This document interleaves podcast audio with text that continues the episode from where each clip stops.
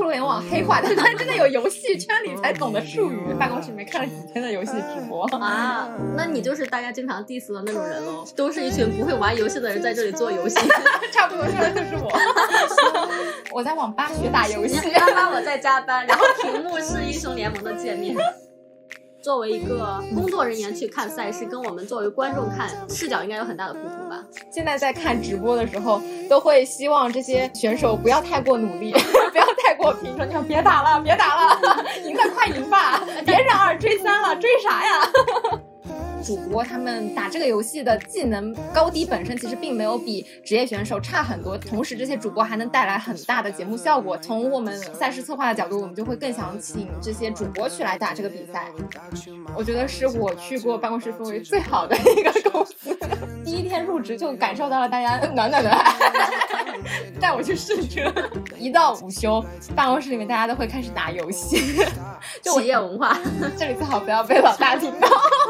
就大家加班其实都在打英雄联盟。我对于赛事场地的理解一直都是体育馆这样的，像你刚说有的很小，那它小能小到什么程度呢？欢迎大家创业都去做游戏的供应厂商，好吗？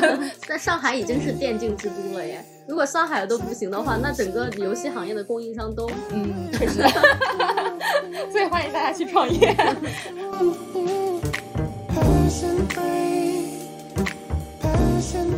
一个现象，两种观点，但不影响一起笑出鹅叫。我是不玩游戏但曾在游戏行业工作的阿华。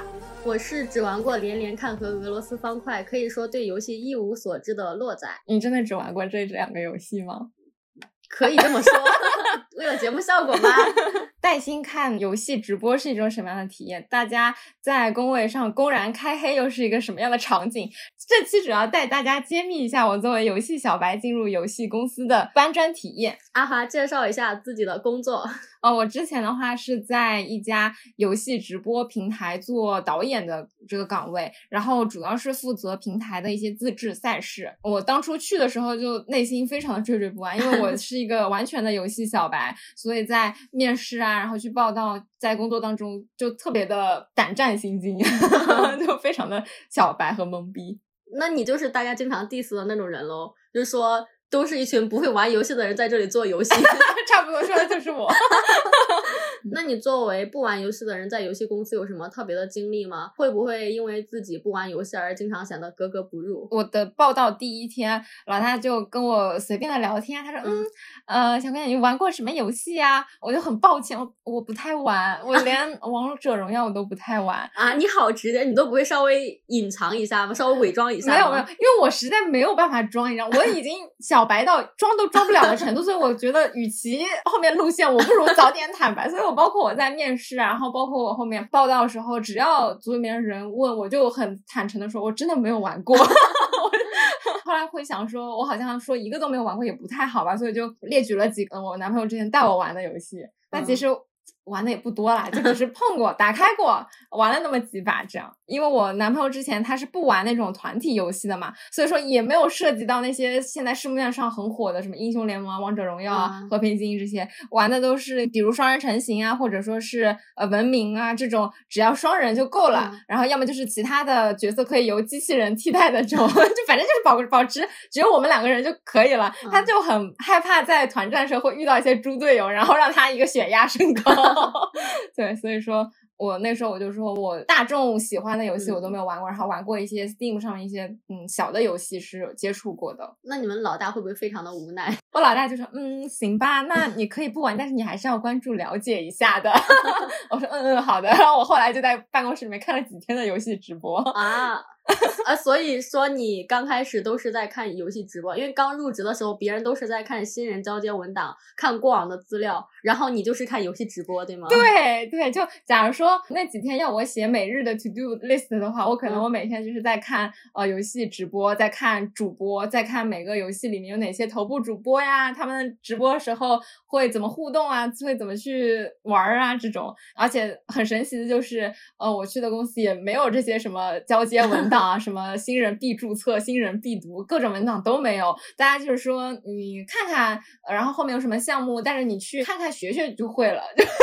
怎么这么江湖气？就非常常的脱离这种扁平的管理模式。然后包括我们在呃发一些文件的时候，嗯，其实也没有说呃像现在是什么腾讯文档、飞书文档全覆盖这种，就还是会用到 Word 文档或者 Excel 这种直来直去的，就是。那这样不会很麻烦？如果要更新文档的话，你要还要扒拉扒拉，然后扒回前面啊。呃，确实。那你有跟他们建议优化一下吗？目前还没有，因为我是一个小白的姿态进去的嘛，就是最好还是不要指手画脚比较好。那你可以稍微隐晦的说谦和，然后建议一下。下次有机会的话，有机会的话就整体点评一下好了。那这样的话，可能它的互联网味儿就更浓了一点。那以后的新人就要怪我了，本来没有新人必读，后续要去做这件事情的话，我肯定会搞个新人必读出来。啊，嗯，你要把这种卷的风气，这种莫名其妙的东西带到你在的每个行业。你的工作内容主要是什么呢？嗯，因为我们组本来就是呃，主要是做一些策划平台的原创电竞赛事嘛。然后我们的日常工作的话，一方面就是线下的制作，另一方面就是呃渠道沟通。那渠道沟通主要是体现在上游和游戏厂商的一些联系，然后下游的线下制作的话，主要是去对接一些赛事的供应商。然后我们这个团队就相当于是。嗯，平台的一个桥梁，去沟通上游的游戏厂商和下游的供应商。游戏厂商就是王者荣耀。这种公司对吗？对对对，就比如说他们做王者荣耀，米哈游他们做原神，就原神的呃游戏厂商就是米哈游，可以这么理解嗯。那供应商就是提供场地，比如说演播厅或者是体育馆，然后提供各种设备跟音响、灯光之类的。对对对，可以这么理解，他们就是赛事的实际执行方，对，相当于是我们给他一个这样的需求，然后他们按照我们的需求把这个棚子给搭起来，给拍起来，这样。嗯，那你不打游戏的话，会影响到你工作吗？确实是会的，在做很多这个游戏相关的工作的时候，我如果呃不了解游戏里面很多工作的术语都不知道，就比如说工作术语可还真的是工作术语。它虽然没有互联网黑化，但是它真的有游戏圈里才懂的术语。那除了这些术语不懂之外，很多梗你是不是也 get 不到啊？对，就比如说游戏史上发生的一些著名的历史事件，我也不懂。举具体的例子来说的话，比如说我在跟进某个项目的时候，在现场去盯一些制作的时候，那其实是会涉及到一些游戏里面的面板和这种专业术语，就比如说什么 BP 面板，你懂吗？BP 不懂，其实就是游戏里面 ban 和 pick，就是每个队伍会 ban 掉几个场地，然后选几个场地。比如说你打那个 CF 的时候，你要选择一些呃地图，然后两个战队就是分别 ban 掉一个自己不想选的，然后再 pick 三个是选的，然后我们来打这个这一场。我刚刚看到 BP，我在想。我想 是 Blackpink 和 BKPP，就一个是女团，一个是 BL。BKPP 是什么？就相当于是泰国的王一博和肖战。哦，他们也很火啊。我不知道，我对泰泰国的不太了解。啊，行。嗯，你看，就这种，就完全不懂。那时候就一开始，因为还没有和大家很熟嘛，我就自己偷偷去搜，或者就问我男朋友。然后后来和大家熟了之后，我就问同事，我说这个是什么意思？那个是什么东西？然后包括有的时候做。嗯，PPT 里面需要一些什么？嗯，OB 镜头，还有什么游戏选手他们的一些呃摄像头的那种镜头，我一开始也是完全摸不着头脑。所以说，嗯，还是挺有影响的。然后第二个的话就是，比如说你对不同的类型的游戏不是很了解的话，你就不知道他们各自的特点是什么，适合什么样的玩家去玩。比如说像呃王者荣耀、和平精英、英雄联盟，其实他们适合制作的赛事类型都是完全不一样的。啊，我在我眼里他们是一个类型，展开讲讲。可能在玩家的用户的体验侧的话，可能是觉得不就是大家一群人组队去打架吗？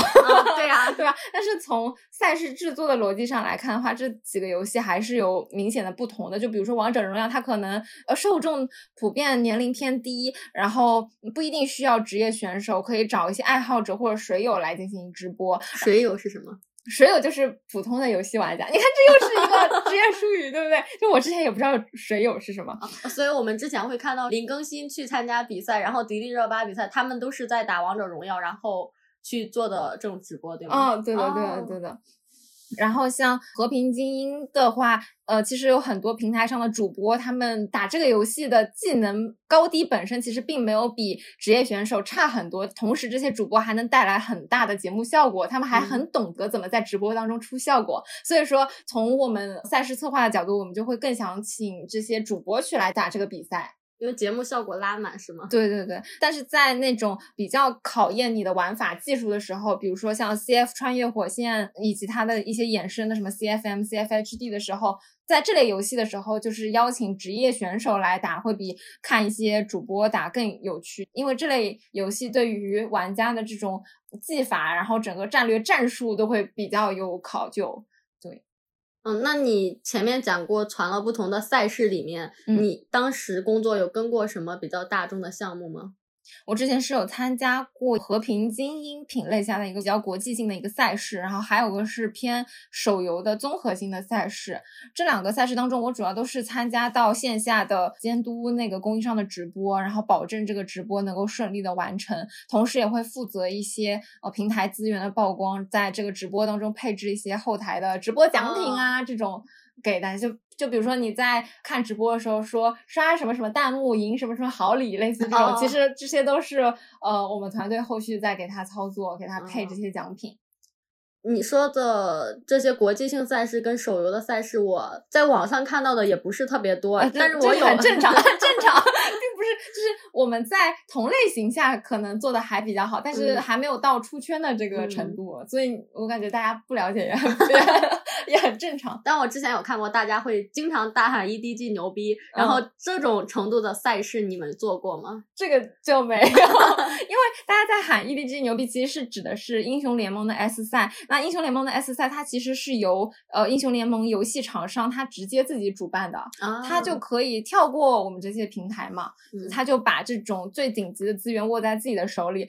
所以说，英雄联盟其实也是对于我们这种平台的自制团队来说比较难去做的一个项目，因为它本身厂商所构建起的一个赛事体系就已经很完整了，而且它的权威性也很高。你看英雄联盟 S 赛的时候，所有人都会看，对，所以我们很难再去创一个新的 IP 去和它 battle。谁的流量更高？对，所以说，嗯，像英雄联盟 S 赛的时候，它就只需要卖给虎牙、B 站、斗鱼一些转播权、直播权，它就够够的了，就大家都会去看。那你在跟这些项目的时候，有遇到什么有趣的事情吗？嗯，我想了很久，貌似没有，就是感觉有趣的都是和我们同事们一起的一些。呃，快乐的瞬间，但是在工作本身本身就没有什么很开心的事情，而且甚至就是在和供应商的沟通当中，你就会发现特别的无脑，就是 沟通的牛头不对马嘴，就会感觉很不靠谱。欢迎大家创业都去做游戏的供应厂商，好吗？做游戏制作商。嗯，那你这儿可以详细讲一下供应商吗？刚刚你听我的描述，我能想象的就是。比如说，一个学生他毕业之后要去创业，然后开了一个广告公司，可能里面有八九个人这样，然后自己手上可能有摄像设备、有打光设备和滑轨之类的。然后我接了一个活儿之后，我再去租场地，是这样的吗？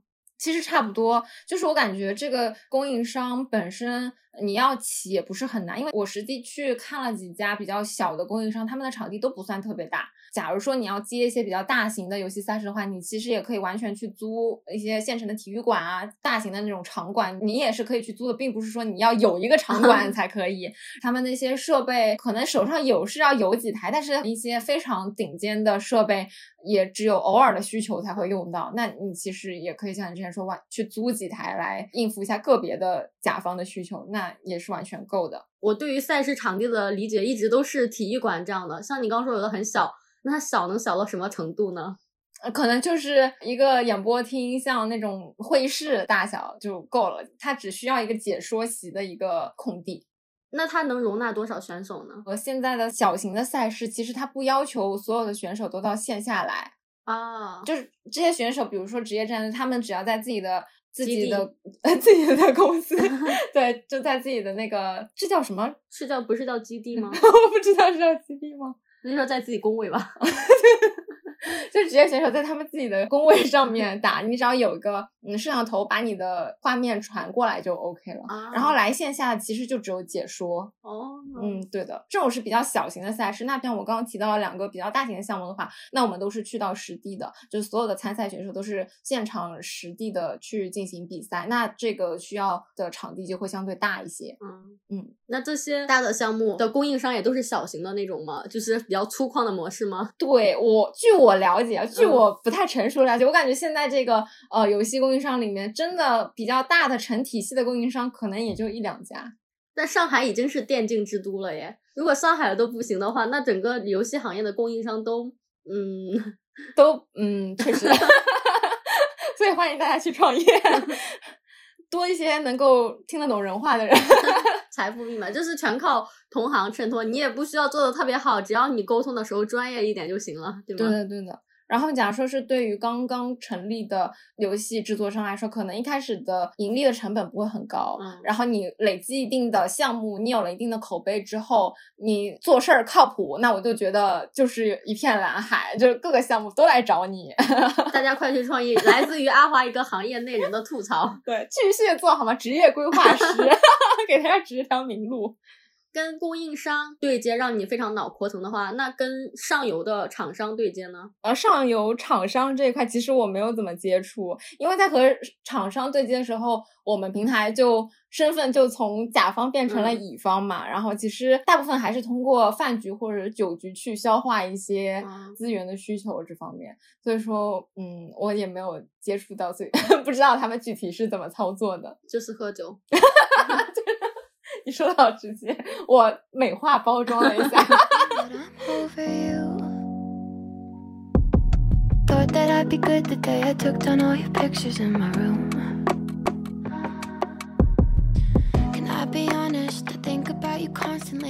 具体的录制这个工作中，你有什么要吐槽的事情吗？就是你们作为一个工嗯作人员去看赛事，跟我们作为观众看视角应该有很大的不同吧？哦，对，我可以分享一个我呃我去工作之后的一个职业病吧，或者说是 打工之后的一个阴影，就是现在在看直播的时候，都会希望这些选手不要太过努力，不要太过拼，就是希望这个比赛结果不要反转。就比如现在的这一局已经打到二比一了，然后我们在后台，我们工作人员就会祈祷赶快三比一吧，不要再被对方追回来了。这你打三比一的话，我们很快就可以收了。你不要再什么很焦灼的一分一分咬得特别紧，那你就得把每一局都打满嘛，那你时长就会拉得很长，然后我们就得加班，就没有办法早点回家。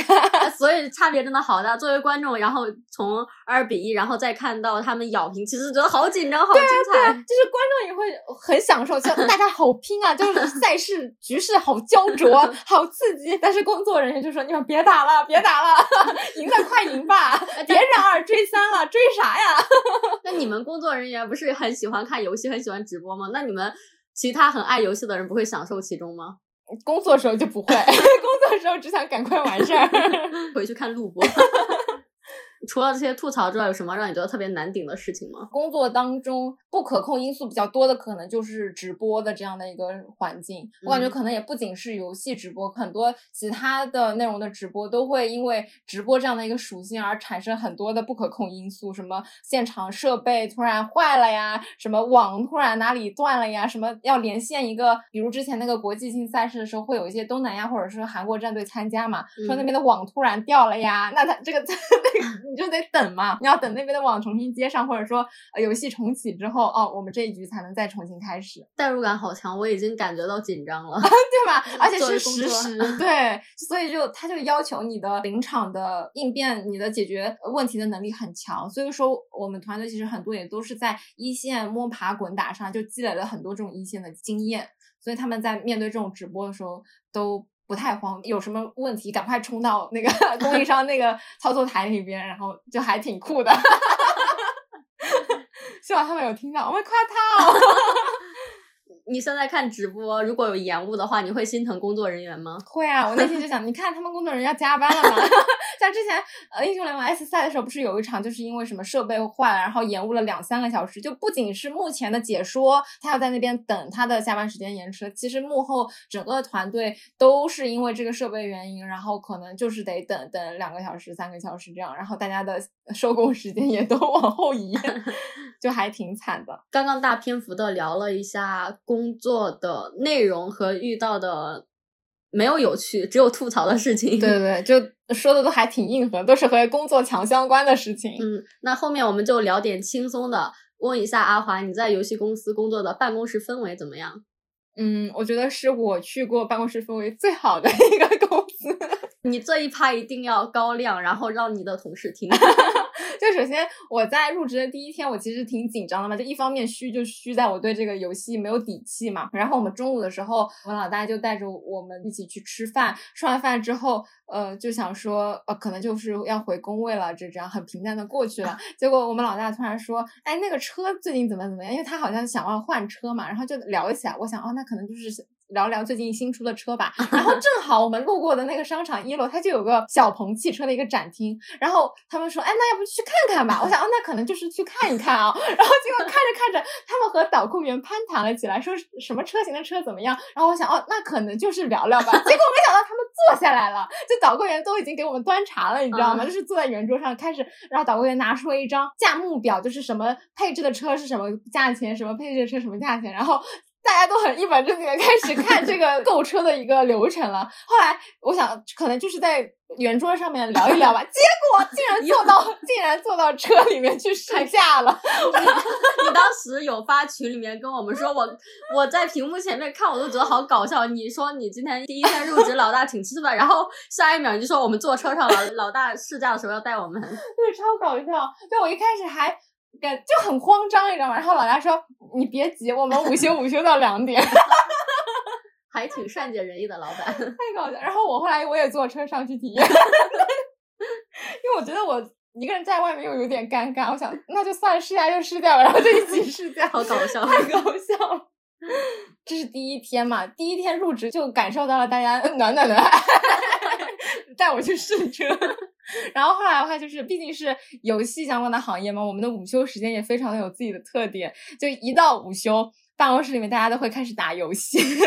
企业文化，对对对，我一开始就是围观，我们组有几个小哥哥，他们一到中午就玩那个炉石传说，是一个在游戏圈应该还挺普遍的一个卡牌类游戏吧。但是我在我的眼里实在是太难了，就是不同类型的卡牌有不同的属性，然后对方是什么属性，我是什么属性去打。但他们就说这个很简单，你挂在上面就可以，让他随便出。我说啊，这个怎么随便出啊？然后我就一直在琢磨，但是到一直到现在我都没有都没有搞懂这个游戏到底是怎么玩的。后来那一阵正好赶上那个哈利波特出游戏了嘛，我这个游戏小白就趁此契机，因为本来对哈利波特也有一定的了解，也很喜欢哈利波特嘛，然后想说，哎，那我就学一下，看看这个游戏好玩吗？然后后来我们整个组里面就一到中午就大家一起 哈利波特，打不过就加入。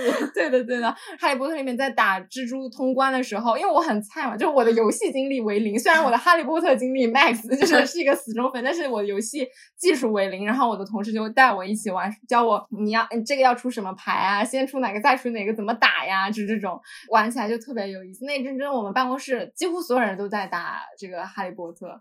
然后还有一个的，嗯，是我之前从来没有经历过的一个体验，就就是我下班之后和我的同事一起去网吧学打游戏。那天特别好感人，那天特别搞 笑。隐形加班。对，那天我我还发微信给我妈，我说妈，我晚点回家。她说怎么了？电脑上是英雄联盟，我拍一张那个电脑的照片，我跟她说我在网吧学打游戏。妈妈，我在加班，然后屏幕是英雄联盟的界面。她不会懂，然后就很感人，就在加班去。补课那一阵子正好是英雄联盟总决赛嘛，然后又是呃英雄联盟快手游快要出来的那阵子，然后我和另外一个实习生，就我们之前都没有玩过英雄联盟，但是因为那阵风实在太大，我们就说我们下班之后去公司附近的网吧学一下吧，要不然，然后那真的是我第一次去网吧，体验非常神奇，和我之前的一个刻板印象就是完全不一样。就实名点名表扬表扬一下网鱼网咖，就是我进去就感觉好明亮啊，然后也没有什么烟味，很很臭啊或者什么味道，就是还是挺干净的。要不是每个人都对着呃电脑屏幕像在修仙一样，我还以为是图书馆的，就这种感觉。你对网吧的刻板印象好重啊！感觉你对他的印象都来自于一些现实题材的电影，然后里面的画面。对对对，就过于偏见，过于暗黑啊，感觉里面都是一群不法分子在干什么 见不得人事情。然后我学了几次之后，就发现。英雄联盟就真的还挺好玩的，而且就是容易上瘾上头。就我有时候坐在办公室里面，突然就手痒，好想玩一把。你看我这个自制力不行的人，就是玩游戏很容易上头。然后后来有几次就下班之后，我们在办公室里面自己开了家，让同事带我们一起玩。就这里最好不要被老大听到，就大家加班其实都在打英雄联盟。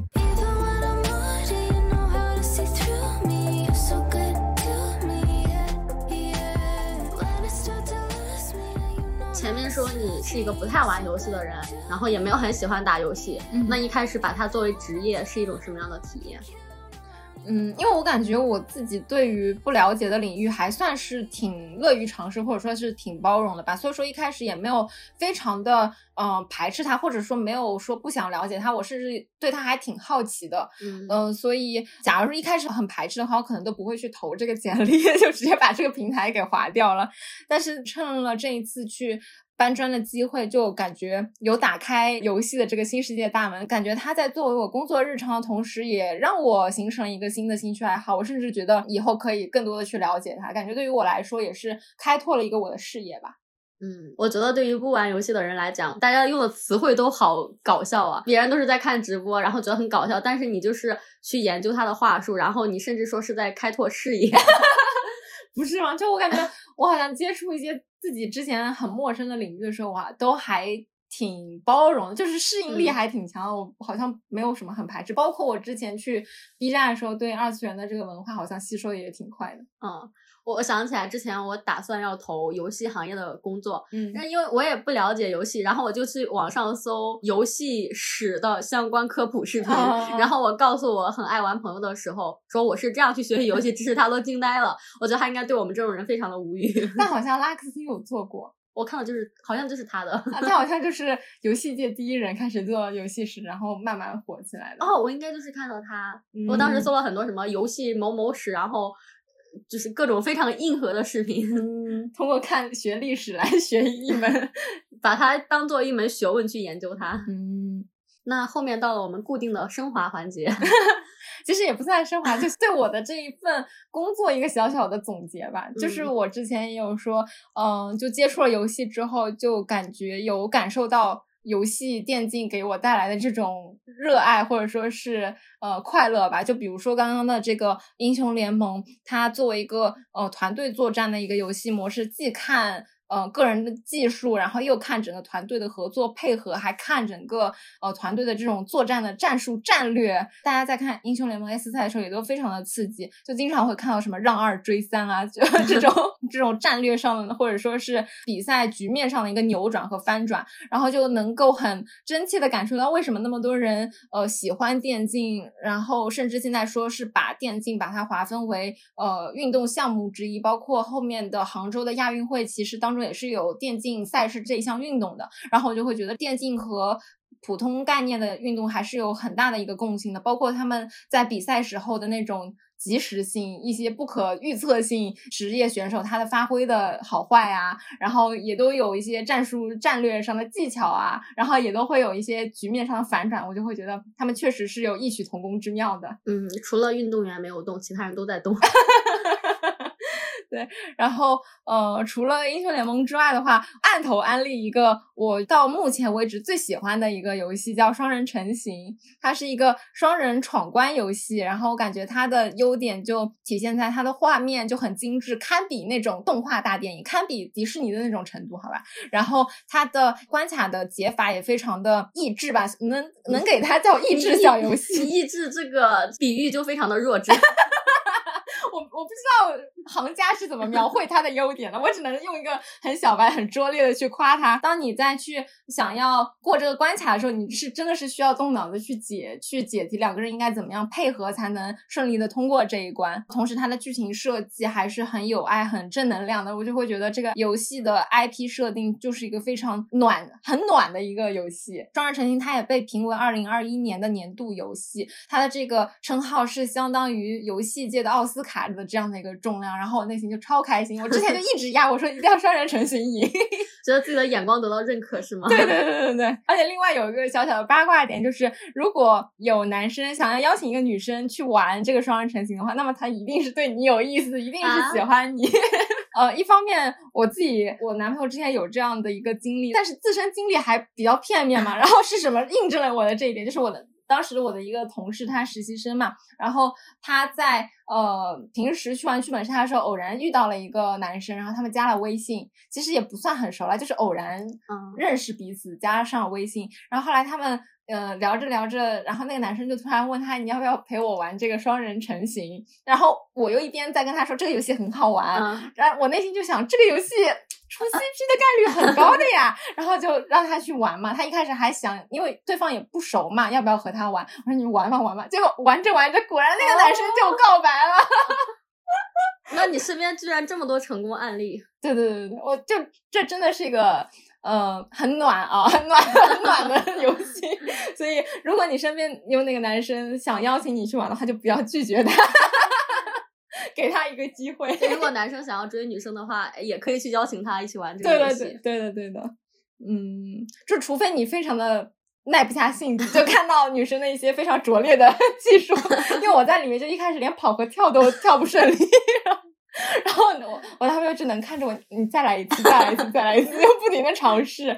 就你只要有一定的耐心，耐得下性子，那你就可以去邀请女生一起玩。那这个游戏本身对男生有吸引力吗？因为听你讲，好像更多都是站在女生的视角，然后就觉得很暖、很治愈，然后配合怎么怎么样。那它嗯本身对男生有没有吸引力呢？我觉得单说它的刺激程度的话，肯定是不够的。但是我刚刚有提到，它在过关的时候是需要你的一定的解题，或者说是去思考的这样的一个过程。然后我男朋友在这个过程当中，他就很爽，就是啊当他悟到我怎么样才能过这个关卡的时候，他就有一种成就感。啊，这个成就感是男生比较喜欢的，就是他们在玩游戏的时候会很享受这个成就感。